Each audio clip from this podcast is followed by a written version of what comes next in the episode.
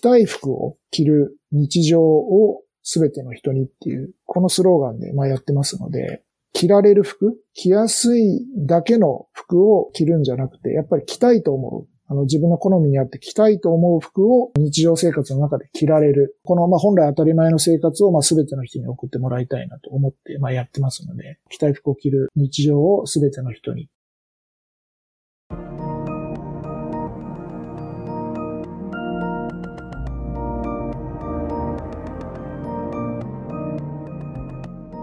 NPO 法人まちづくりエージェントサイドビーチシティのポッドキャスト番組 SB キャストです。この番組は様々なステージで地域活動、コミュニティ活動をされている皆様の活動を紹介、活動のきっかけや思いを伺うポッドキャスト番組です。進行を務めますのは、私、フリーランスとしてプログラミング、アプリ開発、講師、書籍出版などを行いながら、この NPO の理事を務める高道恵です。どうぞよろしくお願いいたします。それでは今回のゲストは、株式会社コアドローブ、前田哲平さんでございます。前田さんどうぞよろしくお願いいたします。よろしくお願いします。よろしくお願いいたします。それではまず、簡単ではございますけれども、自己紹介をお願いいたします。はい。えっ、ー、と、株式会社コアドローブ、代表の、えー、と前田哲平と申します。コアドローブという会社はあの昨年1月に設立をしまして、えっ、と、主に、えっ、と、障害や、まあ、病気などを抱える方の洋服の不自由を解決するための、えっと、活動を行っております。で、その一環として、まず今年の3月に着やすくというオンラインでの洋服のお直しサービスを開始しております。はい。えっと、今日はその辺の話もいろいろさせていただければと思います。よろしくお願いします。はい。よろしくお願いいたします。あ、着やすく3月からだったんですね。はい、はい、そうですね。洋服のお直しという形で、以前もお話を伺っていますけれども、本当に、えー、こちらの活動をされているというので、話を最初に聞いてて、あ、面白いなというふうに思ってて、話を聞いておりました。はい。よろしくお願いいたします。はい。お願いします。それでは、こちらのキヤスクの活動や、あとコアドローブとしての思いとかに、えー、話を進めていければと思うんですけれども、はい。まずは、活動するようになった理由についてお伺いできますでしょうか？はい。そうですね。あ、まずあの、キアスクは、主に体の不自由な方向けに既製服、あの、要はもうすでに作られてる服ですね。作られて売っていたりとか、あの、今までこう、皆さんが使ってる洋服、あの、既製服を、あの、着やすくする。そういうお直しをオンラインで提供している、まあ、サービスになるんですけれども、そもそもあの、えっ、ー、と、こういう活動をするきっかけ言いますと、私はあの2020年までですね、約2年前までユニクロであの働いておりまして、で、その時に、そうですね、2018年ぐらいから、まあ、2000、あの、辞める2020年までの3年間なんですけれども、あの、たくさんのその障害とか、まあ、病気を抱える方に、あの、洋服の不自由を直接伺う機会がありまして、で、その時に、まあ、たくさんの方がですね、かなりたくさんの方が、洋服の、えっと、選択肢が少ないっていうことに、まあ、すごく、あの、悩まれてるっていうことを気づきまして。で、あの、洋服の選択肢が少ないっていうのは、一般の人ですと、洋服を選ぶときに自分の好みで洋服を選びますけれども、体の不自由な方っていうのは、えっ、と、自分の好みよりも前に着やすいかどうかっていうことで、えっ、と、洋服を選ばないといけないっていう現状がありまして、その先にある自分の好みっていうのが、ものすごく限られてしまうと。なので、自分が、自分の好みの服を着るっていうその選択肢がものすごい少ないことに、まあ皆さん、あの、かなり悩まれてるなと思いましたので、それを、あの、解決したいと思いまして、で、そのための、えっ、と、サービスを、えっ、と、作りたいと思って、キヤスクを作りました。ありがとうございます。そうですね。はい、既製服を着やすくするサービスということなんですね。はい。はい。確かに障害者の方が服を着やすくする、着やすいかどうかっていうのは非常に大きな基準になってきますよね。はい。座ったまんまでも脱ぎ着がしやすいかとか、はい。そういうような形になるんでしょうかね。そうですね。あの、なので、なんだろうな、本当はあんまりこう、自分の好みに合わなくて着たくないんだけど、まあでも着やすいからまあ仕方なく着てるとか、まあ、ただ単にこう着やすい、まあもしくはあの解除する方が着せやすいっていう理由だけで洋服をこう我慢して着てるっていう方がやっぱり非常に多いので、まあそれをあの、なんとかこう解決したいというか、やっぱりあの着たい服をやっぱ着るっていうのは、まあ日常生活をまあ豊かにする上で当たり前のことなので、まあ、それをこう一人でも多くの方になんですかね、まあ、生活の中で叶えていただきたいなというふうに思って、あの、始めました。はい。ありがとうございます。そうですね。一見、普通にいろいろな服を着ていらっしゃるような方だと、あな、どういうところが引っかかるんだろうというふうに思ってしまうこともあるかもしれませんけども、はい、健常の方でも、例えば声優さんみたいに音が鳴る服を着られないとか、いうような制約がある方もいらっしゃいます。そういうような方をイメージされると、障害がある時にも着られる服っていうのに限りが出てくるっていうのは分かりやすいかもしれませんね。はい。ありがとうございます。はい。そうですね。何かこれらの活動をしていて、最終的にこういうようなことを実現したいなというふうな目的、もう結構この辺りでも出てきていますけれども、改めてお伺いできますでしょうか？うん、そうですね。その着やすいかどうかで洋服を選ばないといけない人に、こう、なんていうんですかね、まあ一人でも多くの方に、着やすさでまず洋服を選ぶんじゃなくて、えっと、もう着やすいかどうかを考えずに、えっと、一般の人と同じように、まず自分の好みの服を選んでもらって、で、後からその着やすくを使って、えっと、その洋服を着やすくお直しをするっていう、これがまあ、あの、サービスなんですけれども、いや、本当にもう一人一人、本当困ってる方、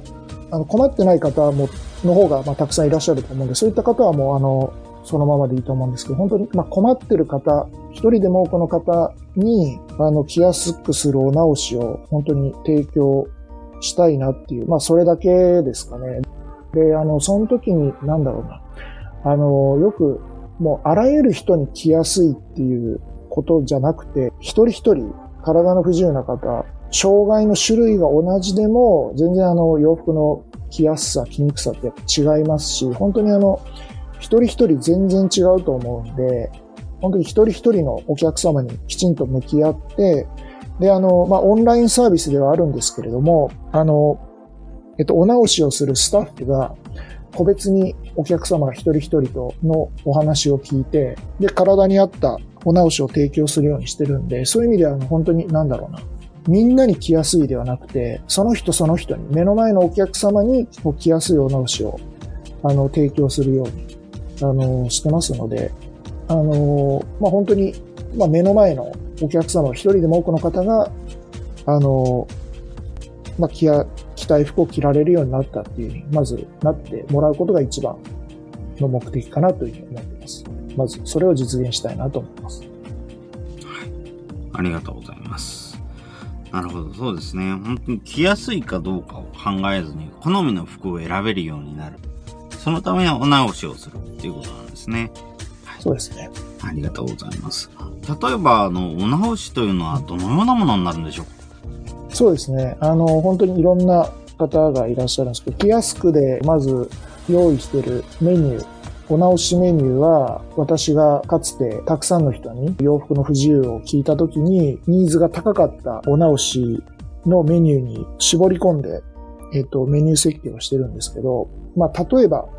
T シャツをですね、肩が上がらなかったり、肘が曲がらない方、あとはあの、例えば医療的ケアで喉のところに気管切開の押してるっていう方とかは、やっぱ被りの洋服が着にくいので、自分の好みが被りの洋服があっても着られないってことで諦めてるんですけれども、そういった方に、まあ普通に自分が着たいと思う被りの服を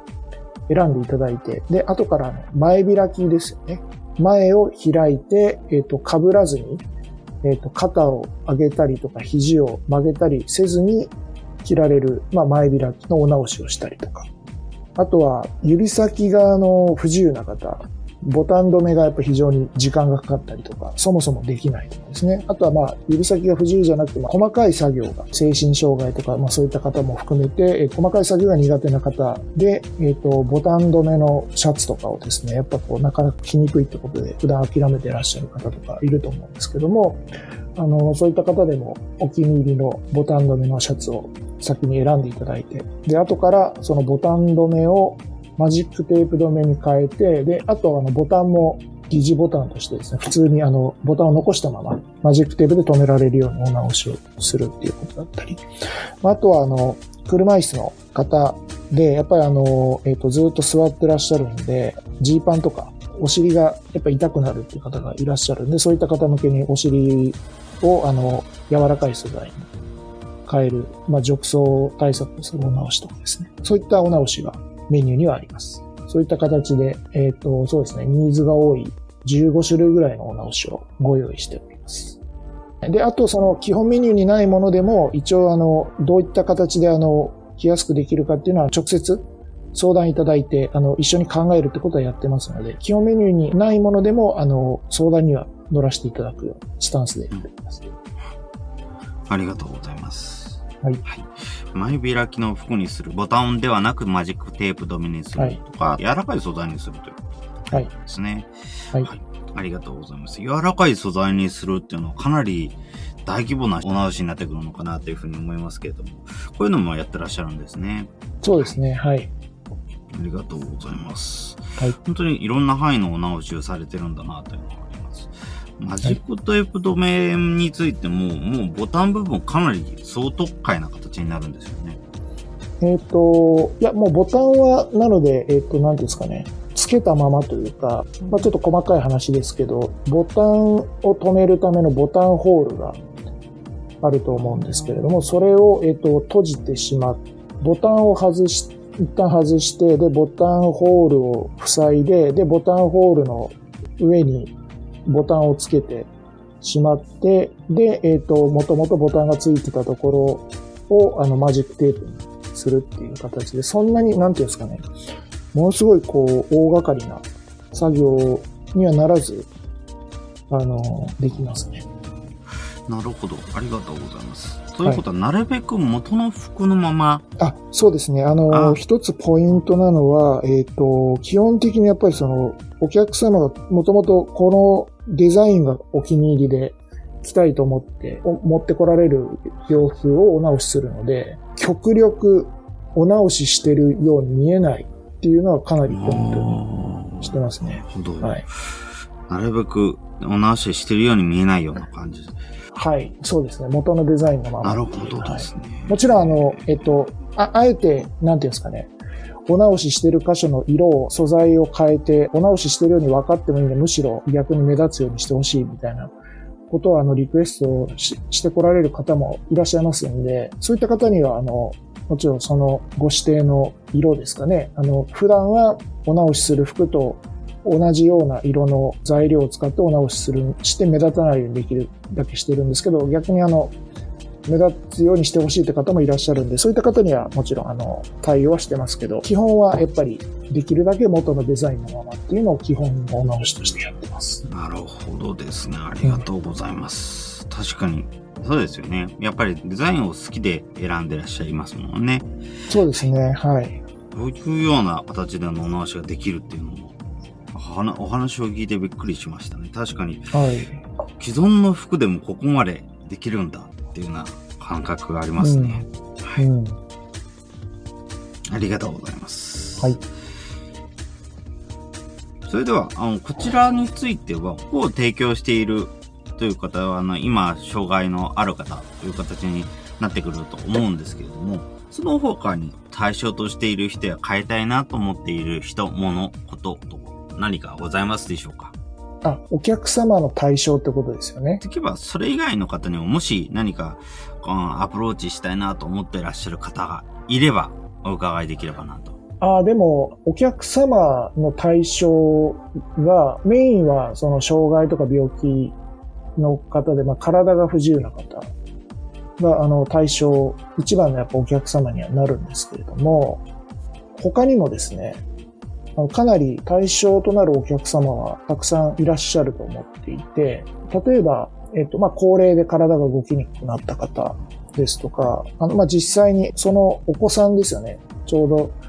多分40代ぐらいの方だと思うんですけど、その、えっと、親に、あの、高齢になった親が体が動きにくくなったんで、今は着せやすい洋服を、まあ、介護で、あの、着せてるけど、今回は着てもらいたい服を買ったんで、えっと、それをプレゼントしたいんで、前開きにしてくださいっていうような、あの、実際に依頼もあったんですけど、そういった形で、あの、高齢者であったりとか、あとは、そうですね。あとはその入院あの、一時的に体がちょっと怪我をしてしまって入院するんですけど、やっぱ入院で脱ぎ着しやすいように前開きにしてほしいですね。そういったあの形で結構幅広くまず対象としている方いらっしゃるので、まあそういった方の含めて洋服のその服選び、たくさんの方の服選びを変えていきたいなというふうに思います。ありがとうございます。はい。あ、なるほど。確かに、体の不自由な方以外にも、高齢な方とか、あと入院中の入院をするっていうような方そうですね。に向けてっていうのもあるんですね。はい。はい。はい。ありがとうございます。はい。その他何か、このような活動を通して変えたいなって思っている物事のはありますでしょうか？そうですね。やっぱりあの、なかなか体の不自由な方の洋服のこういうその選択肢が少ないとかですね、こういう洋服が着にくいとか、こうすれば着やすくなるとかって、なかなかこう、一般的にはなかなかこう知られてないというか、わかりにくいと思うんですけど、実際にこうやったお直し、実際にお客様にご提供したお直しの実績だったりとか、あとお客様からいただいた声とか、あとはそうですね、キヤスクの活動自体を世の中に、やっぱり、まあ今も実際やってるんですけど、やっぱこう、見える化をして、どんどんやっぱ発信をしていって、でしかもそれがその専門的なあの言葉だったり、こう表現を使ってじゃなくって、まあ誰にでも伝わるような形でこう発信をしていくことで、そもそもこう体の不自由な方って洋服のあの、こういう不自由があるんだよっていうのを普通の人とか、あと一般の人向けにあの洋服を作ってるブランドの方とかにも、まあ、知っていただくっていうのはやりたいなと思いますね。で、あの、まあ、少しでもそういった方に、まあ、知っていただいて、知っていただくだけで、こう、やっぱりもっと体の不自由な方とかにも目が向くと思うんで、世の中の方の目がですね、そういったあの、なんかきっかけに、そういうふうにこう世の中がどんどんなっていくようなきっかけに何かあの、キヤスクの活動がなればいいなっていうふうに思ってます。はい。そういう意味では、そういう形で世の中を変えたいなっていうふうな思いではやってますね。そうですね。はい。ありがとうございます。はい。はい。体の不自由な方の服の選択肢っていうのが少ないということがあまり公表されていないというか知られていないっていうような現状を変えたいということですね。そうですね。はい。それは思います。はい。で、それはあの、なんだろうな。特別な別に人、一部の限られた人じゃな、だけじゃなくて、いずれはあの、誰もがあの、体が不自由に、年を取ってなっていくし、やっぱり障害とか病気を抱えるように、やっぱりある日突然なったりするんで、そういう意味では全然他人事じゃないと思うんで、そういった意味でも、はい、全員のがやっぱり認識しておくべきことだというふうに僕は思うんで、あの、広く知ってもらいたいなと思います。ありがとうございます。そうですね。あの、今後、未来も含めて考えると、全くの無縁っていうようなことはないはずですので、そういう面では、例えば本当に、あの、パソコンとか、ないと思うんで。IT の分野ではよく言われるアクセシビリティというものに非常に近いものがあるのかなというふうに思っています。たとえ今の時点では関係なくても、例えば何らかのきっかけで怪我をして右手がはい。ちょっとうまく使えない、利き手がうまく動かせないとかいう時あるかもしれないし、あとはあの一時的に目がすごく見えづらくなっちゃうってこともあるかもしれないし、はい。そういうような時にも気軽に使えるものがアクセシビリティ等であってほしいっていうような思いのもと、やっぱりこういうようなアクセシビリティっていう仕組みは広く叫ばれている中、やっぱりそこに近いものはあるのかな。いろんな方面で着やすく、はい。いろんな状況でも着やすく、使いやすく、ねしかも見た目もすごくいいっていうような服がどんどん出てきてくれればいいとそのためのきっかけとして、やっぱりこういうような情報を公開していくっていうことが、すごく重要になってきますね。うん。そうですね。はい。それはやっぱ意識してやってますし、やっぱりあの、体の不自由な方にとって着やすい洋服とか、まあ物っていうのは、多分、誰にでも使いやすいものだと思うんで、やっぱりそういうものがどんどんどんどん増えていけば、誰にでもこう便利な、豊かな、やっぱ世の中にもっともっとなっていくと思うんで、あの、うん、そういうきっかけに少しでもなればなっていうふうには思ってます。誰でも使いやすいもの、体のどこ何らかに不自由なものがあるっていう方に使いやすいものっていうのは、結果的に誰にでも使いやすいものになっていくっていうのは、本当にその通りになってくるんじゃないのかなというふうに思います。はい。やっぱりこういうような、こういう着方、こういう系のお直しの仕方があるんだよっていうことは、どんどんいろんな人に知られていってほしいですね。そうですね。はい。なんか、そうですね。あと、一方でなんかあのー、なんだろう、一方でですね、こうなんか誰にでも便利っていうのが、なんかあんま、こう、まあ、ユニバーサルデザインとか、こう、インクルーシブデザインとかって、まあ、あの、ありますけれども、まあ、これはこれで大事な考え方だと思うんですけど、なんか、みんなになんかこう、使いやすいものとかって、なんかやっぱ、難しいんじゃないかなと思っていて、っていうのは、あの、やっぱ一人一人、あの、一方であの、使いやすさとか、便利、便利さとか、あと、まあ、好みもそうですけど、やっぱ本当に一人一人全然違うと思うんで、なんか、僕はなんか、みんなが一緒にこう使えるっていうよりは、なんかこう、みんな選択肢が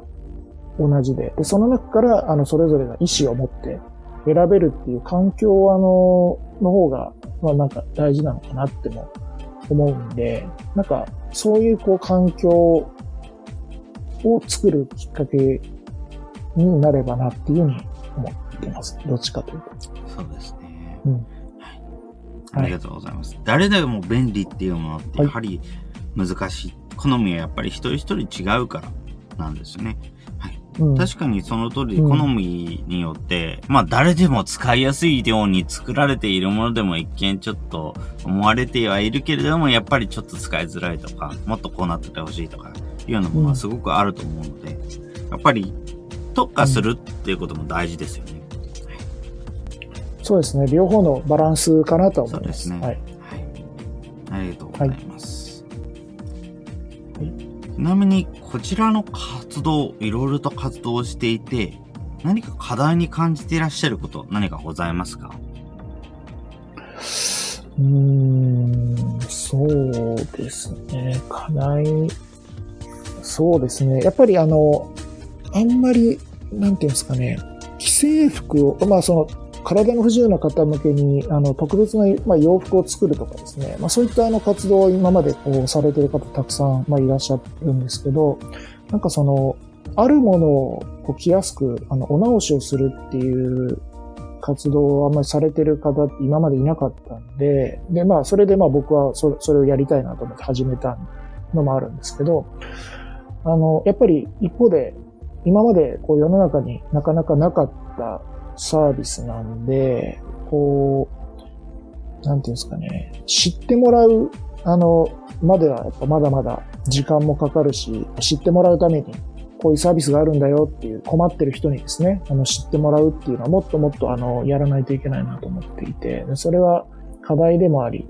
やっぱりこれからやっていかないといけないことなんで、そこはあの、うん、難しさを感じてはいますね。はい。なかなかその今までなかったんで、こう、なんかイメージをなかなかこう持ってもらえないというか、こういうことやってるんだよ、こういう便利さがありますよって言っても、なかなかこうイメージに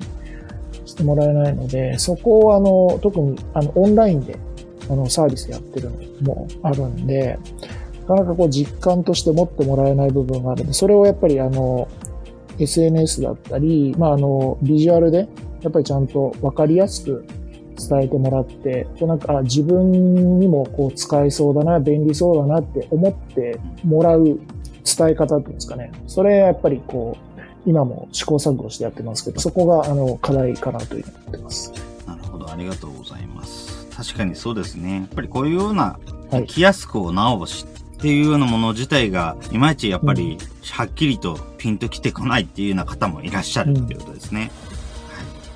そうですね。はい。なので、やっぱり、あの、お直しやった実績だったり、あとはリアルな、その、それを使ってくださったお客様の声とかですね。まあそういったものを、あの、ちゃんと、わかりやすく、あの、伝えて、まあ、他の方にも、あ、自分も使ってみようってやっぱ思ってもらえるように、まあ、こうやっぱリアリティとか、こうなんかやっぱ、まあ、手触り感っていうんですかね。そういったものをちゃんとあの、備えて情報発信していくってことはやっていかないといけないかなと思います。はい。それが課題だってのも、まあ、分かって、あの、始めてるんで、はい。まあ、そこはもう、あの、分かった上で、あの、挑戦していきたいなと思ってます。そうですね。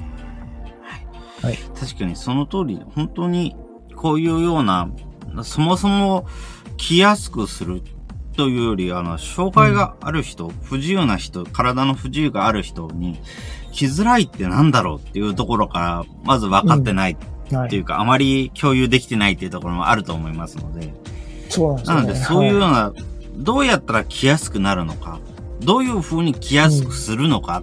っていう風な、二つを一気に知ってもらわないといけないっていうところはありますよね。そうなんですよ。はい。はい。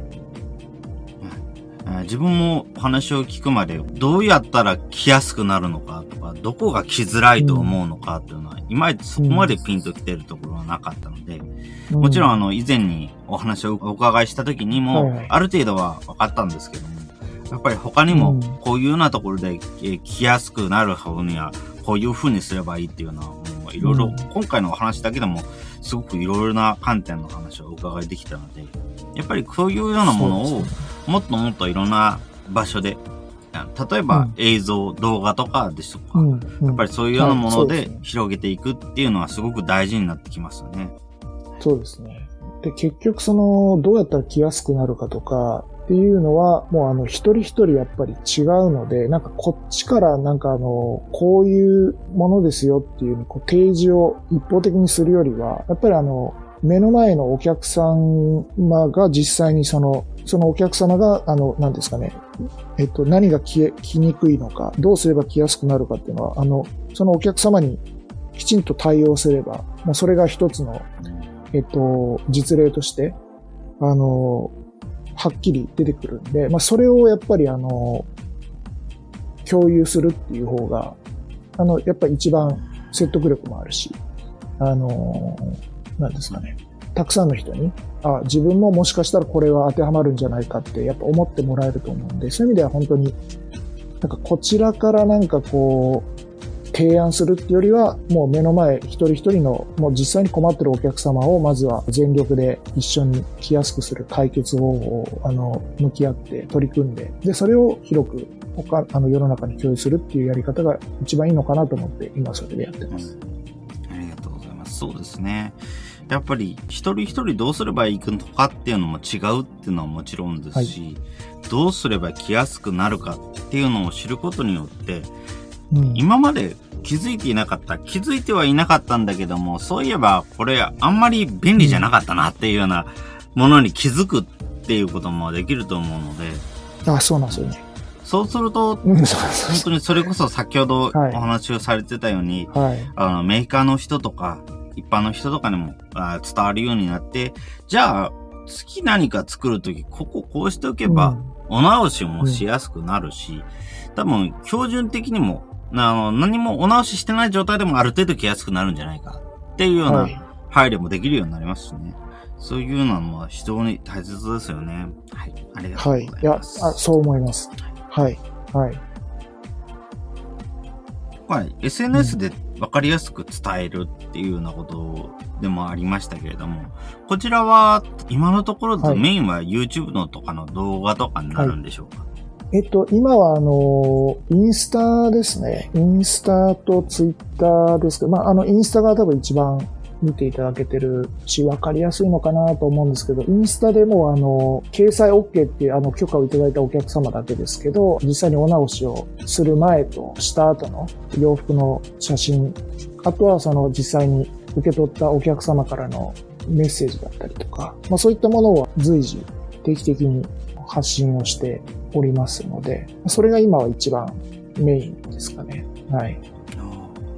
ど。ありがとうございます。インスタグラム、確かに、ちょっとしたお直しのえワンシーンみたいな動画になると、多分、インスタグラムみたいなところの方が見やすいかもしれませんね。はい。ありがとうございます。そうですね。そうですね。はい。確かに、こういうようなところから、なんとなくでも、はいまあ、触れられるっていうのはすごくいいですよね。はい。ありがとうございます。それでは、続きましてですけれども、うん IT についてどう関わっていきたいなどございますでしょうか？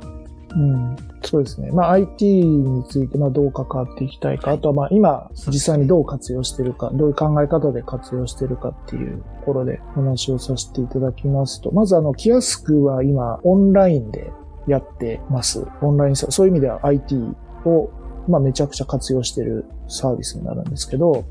実際やっぱこう、お直しのやりとりとかって、まあ対面の方が絶対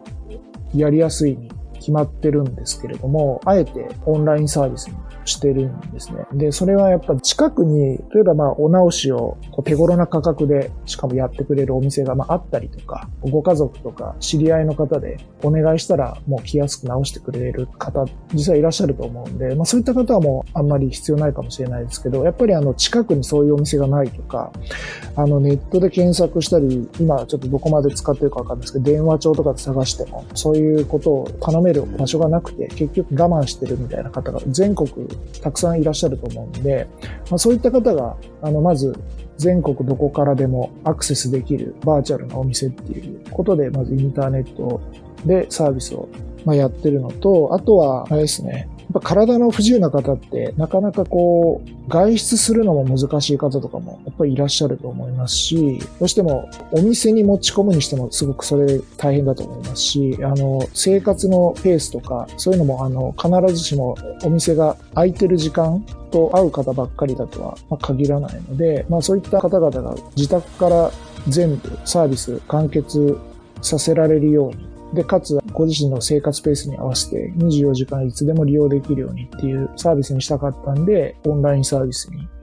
してますし、あとはこういうあの、まあ、体の不自由な人に限らず、あの、洋服のお直しの世界ってこう、なんていうんですかね、俗人的でなかなかこう、ノウハウ自体が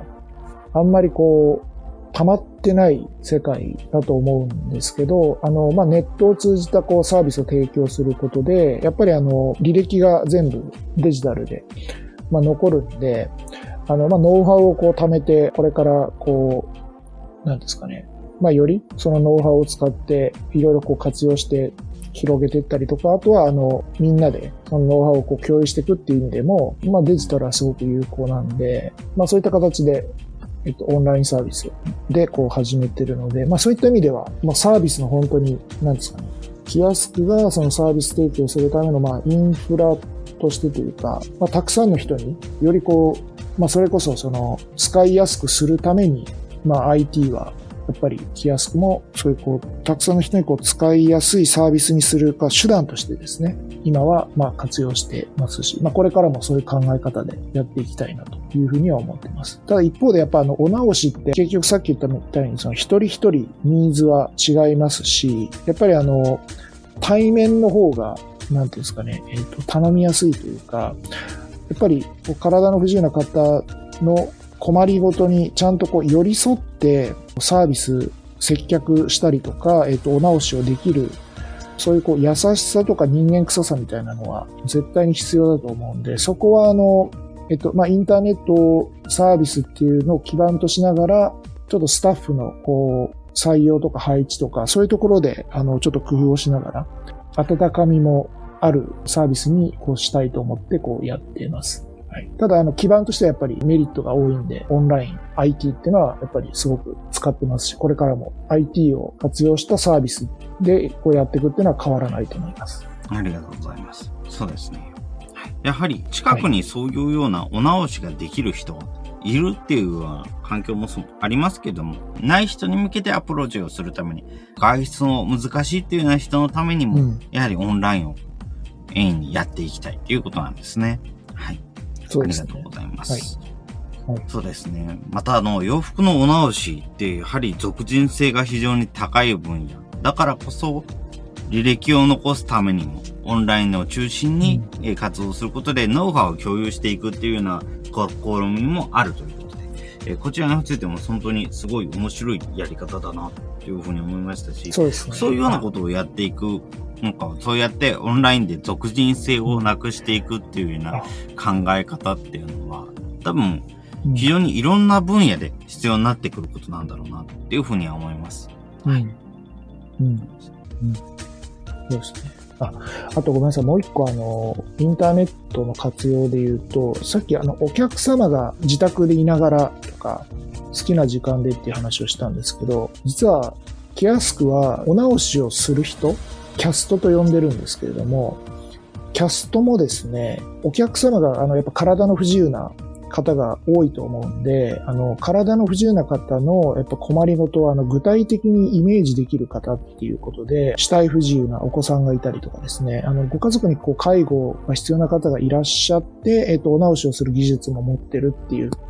方が、あの、一番そのキャストとしてあの、多く働いてくださってるんですね。で、そういった方は、あの、フルタイムで働くことが、まあ、できん、なかなか難しいので、そういった意味でも、あの、来やすくで働いてもらうっていうのは、すごく、あの、いいかなと思うんですけど、あれですね。キャストも接客、あとお直し、全部あの、ご自宅で全国各地にいるんですけれども、それぞれご自宅でやってもらえるようにしてるんで、そういう意味でもインターネットの活用っていうのは、お客様だけじゃなくて、働く人も働きやすい環境で、あの、実際にそのお店を構えたりせずにご自宅から働いてもらうっていう意味で、そういう意味であの、お直し料金、お直しの場合はやっぱ技術料が一番多いんですけども、その辺も、とか、あの、事務所家賃とかそういうのもないので、料金を安くするっていうのも役立ってるんで、そういう意味でもあの、IT っていうのは、やっぱり本当に便利だなと思って、はい、使ってます。いろんなことが、はい、可能に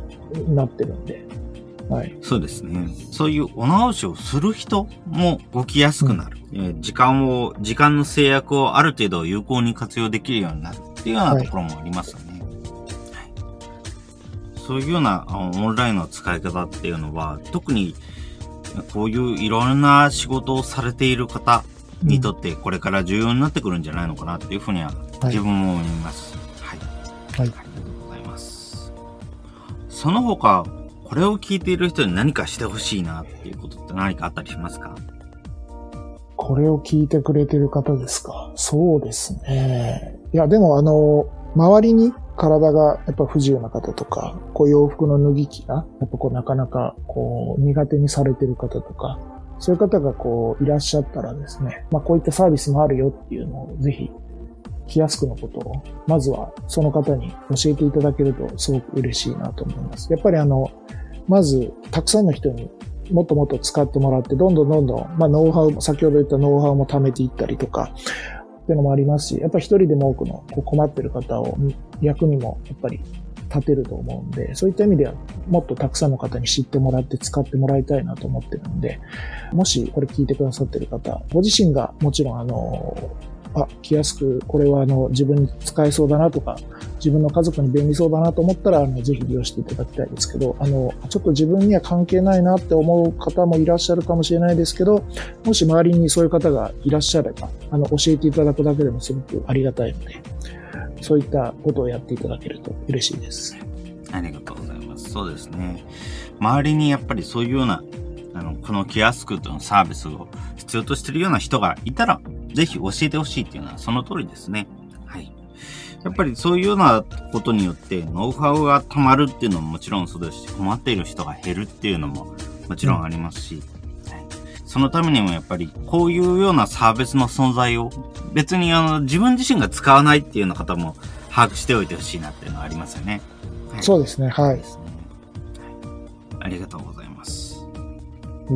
今後、インターネットでこのコワードローブの、またキヤスクの活動を知るには、どのようにすればよろしいでしょうか？そうですね。まあ、あの、コワードローブは、まあ、あの、えっと、運営会社の名前なんで、まあ、実際にあのサービスやってる、まあ、キヤスクの方が、あの、世の中にはこう出ま、まだ出回ってる方だと思うんで、キヤスクの方をあの知ってもらえればと思うんですが、まあ、まずあの、えっと、オンラインにそのサービスを提供しているサイトがありますので、まあ、来やすくっていう形で検索をしていただいたら、多分そのサイトが出てくるんで、まあ、それを、あの、もし見ていただけると嬉しいですし、あとは、あの、まあ、今、インスタグラムとツイッターもやってますんで、えっと、そこも、あの、もし、よろしければフォローしていただきながら、あの、活動を定期的に、あの、発信してますんで、あの、見ていただけると、あの、いいなと思います。はい。ありがとうございます。そうですね。キヤスクのウェブサイトや、あとはインスタグラムの方ですね。はい、はい。こちらの方も先ほどのお話をお伺いしてすごく興味が出てきましたね。はい。やっぱりそういうようなところで、いや、やっぱり、あの、実際のお直し同様のことをやっているのかとかも知っていただけるといいなというふうに思いますね。はい。はい、ありがとうございます。それでは、最後になりましたけれども、キヤスク及び株式会社コアドローブ全体を通しての何か活動のキーワードお伺いできますでしょうか、うん、そうですね。まあ、二つ。あの、一つは、その、キヤスクの、まあ、スローガンというか、あの、これ、この、この言葉を掲げてやってるっていうので、まあ、やっぱ着たい服を着る日常を全ての人にっていう、このスローガンで、まあ、やってますので、着られる服、着やすいだけの服を着るんじゃなくて、やっぱり着たいと思う。あの自分の好みにあって着たいと思う服を日常生活の中で着られる。このまあ本来当たり前の生活をまあ全ての人に送ってもらいたいなと思ってまあやってますので、着たい服を着る日常を全ての人にっていうのは一つキーワードにしたいなと思ってるのと、で、もう一つは、まあ、これはあのサービスのコンセプトとして掲げてる言葉ですけれども、まあ、先ほどもちょっと言った話にも伝わる easy to wear just for you っていう、これちょっと英語なんですけど、要はあの、easy to wear 着やすくするのを、まあ、just for you ってことで、もうあなたのために、あなたのための着やすさっていう、これはあの、サービスコンセプトにしてるんですけど、やっぱあの、誰にでも着やすいじゃなくって、結局あの、一人一人、やっぱり目の前のお客様にとって、着やすいお直しっていうのをやらせてもらおうと思ってますので、そのためにお客様がどういう着にくさを抱えていてとかっていうお直しで対応するキャストはきちんと寄り添って聞かせていただきますし、お客様の要望にきちんと対応できるように、まあ、やってますので、やっぱりあの、本当に一人一人のあの着やすさっていうのをあの大事にして、その、それに対応するお直しをするというコンセプトでやってますので、easy to wear, just for you ですね。はい。もうまさにあなたのための着やすさっていう、はい、この2つをキーワードに、これからも、今までやってますし、これからもやっていきたいと思います。そうですね。ありがとうございます。着たい服を着る日常をすべての人に、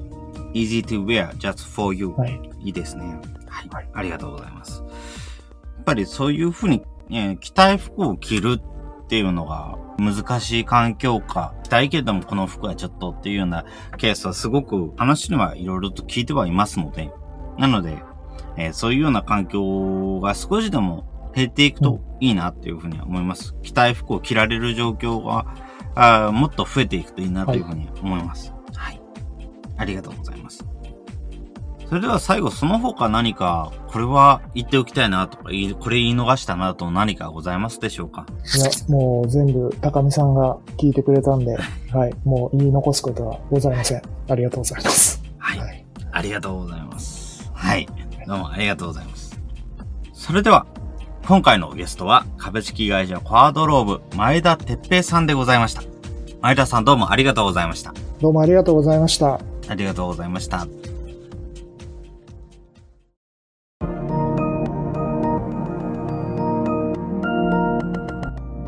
今回は、障害や病気などを抱える方の洋服の不自由を解決する活動を行う株式会社コアドローブの前田哲平さんに、洋服のお直しサービス、キヤスクをはじめとしたサービスの内容や、その思いを伺いました。指先が不自由なため、ボタンの付け外しがしづらい。車椅子に座ったままだと、硬い生地のズボンが痛い。体に不自由がある人は、着られる洋服に制限が出てきてしまう。自分の好みで洋服を選ぶ前に、着やすいかどうかで洋服を選ばなければいけないという現状。その状況を打破するために、コアドローブの活動を始めた前田さん。着やすいかどうかで洋服を選ぶのではなく、まず自分の好みの服を選び、後から着やすくお直しをする。一人一人のお客様に向き合って、体に合ったお直しを提供するということを目標に、着やすくというサービスを始めました。あるものを着やすくお直ししていく。そしてその結果や実績を外部に発信していく。それにより、体に不自由がある人に服の制約があることをより広く多くの人に知ってもらう。そうすることで自然と多くの人が着やすい服が増えていくのではないか。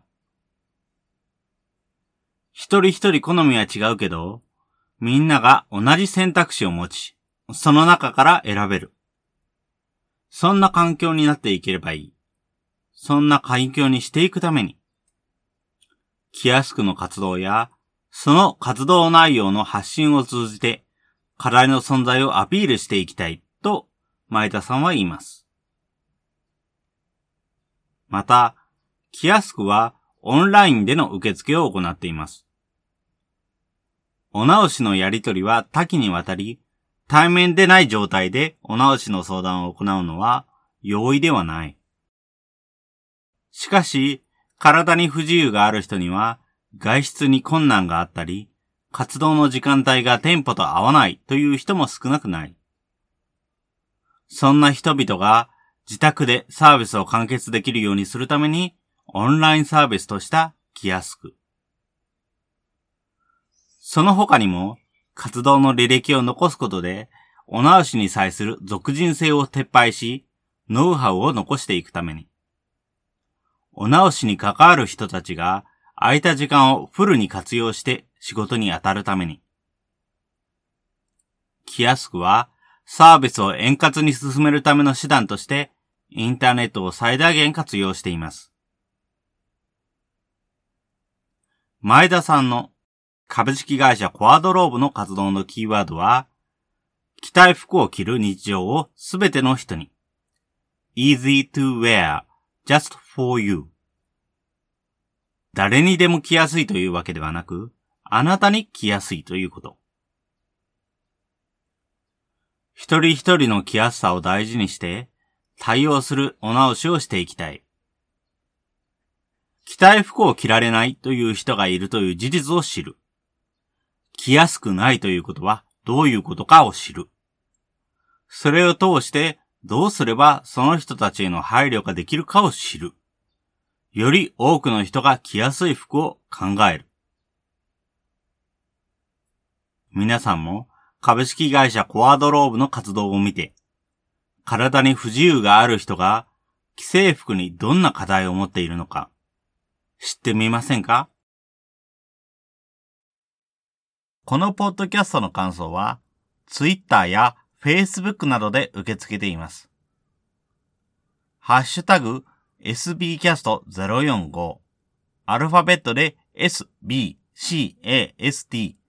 数字の045こちらのハッシュタグをつけて投稿いただけると幸いです。それらが使えないという方は、まちづくりエージェントサイドビーチシティサイトのお問い合わせフォームなどからご連絡ください。また、SB キャストでは、継続のための寄付受付を行っています。毎月1000円の月額サポートの内容となります。特典などご興味ご関心のある方は、ぜひ寄付サイトをご確認ください。今後も、この番組では様々なステージで地域活動、コミュニティ活動をされている皆様の活動を紹介していきたいと思います。それぞれの視聴環境にてポッドキャストの購読ないし、チャンネル登録などをして次をお待ちいただければと思います。それでは、今回の SB キャストを終了します。お聞きいただきましてありがとうございました。